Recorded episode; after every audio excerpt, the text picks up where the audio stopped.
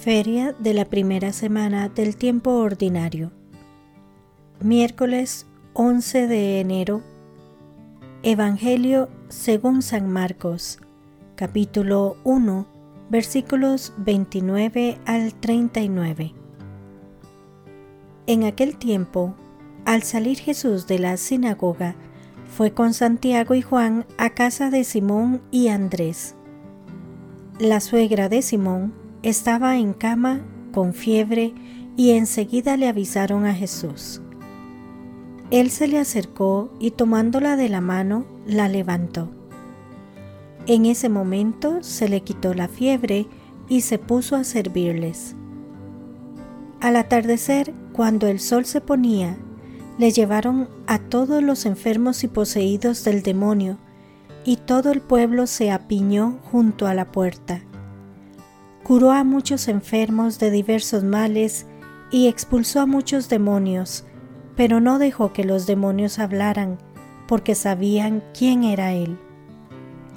De madrugada, cuando todavía estaba muy oscuro, Jesús se levantó, salió y se fue a un lugar solitario, donde se puso a orar. Simón y sus compañeros lo fueron a buscar y al encontrarlo le dijeron, Todos te andan buscando. Él les dijo, Vamos a los pueblos cercanos para predicar también allá el Evangelio, pues para eso he venido. Y recorrió toda Galilea, predicando en las sinagogas y expulsando a los demonios. Palabra del Señor. Gloria a ti, Señor Jesús. Reflexión. Jesús entra en la casa de Simón, Pedro y Andrés, y nada más llegar le comunican que la suegra de Simón está enferma. Jesús se acerca a ella, la toma con sus manos y la levanta. De inmediato desapareció la fiebre. Y nos preguntamos admirados, ¿cómo hace Jesús para que al tocar, al dar su mano, al hablar a las personas, devuelva la salud? Esta actitud de cercanía sanadora del Señor va a ser el punto de conexión entre Él y la gente. Por eso la noticia corrió por todos lados no había comenzado la noche cuando la casa donde vive la suegra de Pedro se había inundado por la gran cantidad de necesitados que buscaban las manos y palabras curadoras de Jesús. Así también tendría que ser nuestro punto de conexión con las personas. Que nuestras palabras y nuestros gestos curen, sanen, levanten, convoquen y devuelvan a la vida. Desde su sencillez, la curación de la suegra de Pedro en propia casa nos advierte que cualquier lugar puede convertirse, si hay disposición y generosidad, en lugar de evangelio, lugar de la palabra y de la salud. Más aún, nos advierte que no podemos dedicarnos solamente a llevar buena nueva allá afuera, sino que también hay que comunicarla dentro de casa. ¿de qué serviría ser candil de la calle y oscuridad de la casa? Si seguimos el curso del Evangelio de Marcos, caemos en cuenta que el misterio de Jesús se desarrolla en la casa.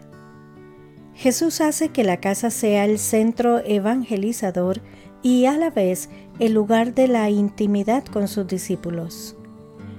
En la casa podrá Jesús conversar en privado las múltiples interrogantes del grupo. Y por qué no decirlo, será el espacio del descanso, del diálogo, de la celebración y hasta de las discusiones acaloradas. Será pues la casa de los amigos y amigas del Señor. ¿Son así nuestras casas, capillas o comunidades?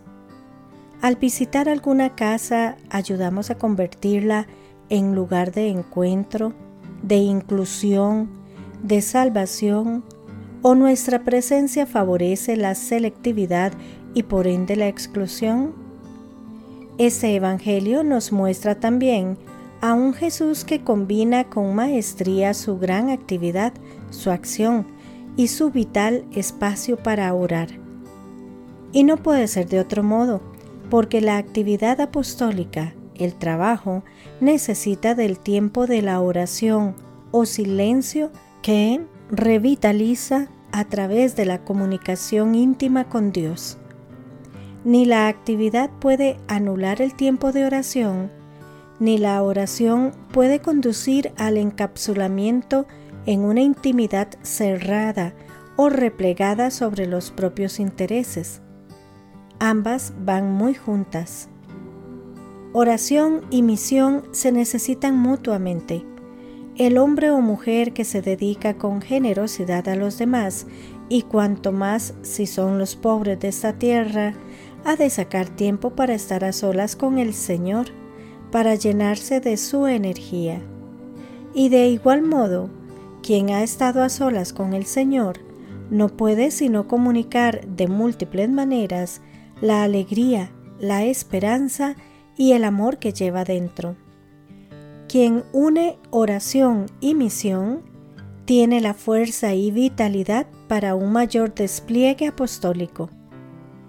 No se conforma con la tarea cumplida, porque hay más personas que atender, más lugares que animar, más gracia que comunicar.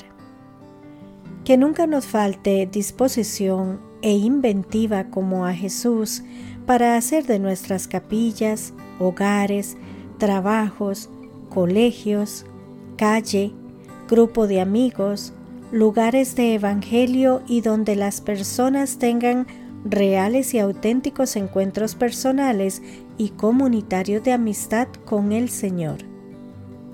Que Dios les bendiga y les proteja.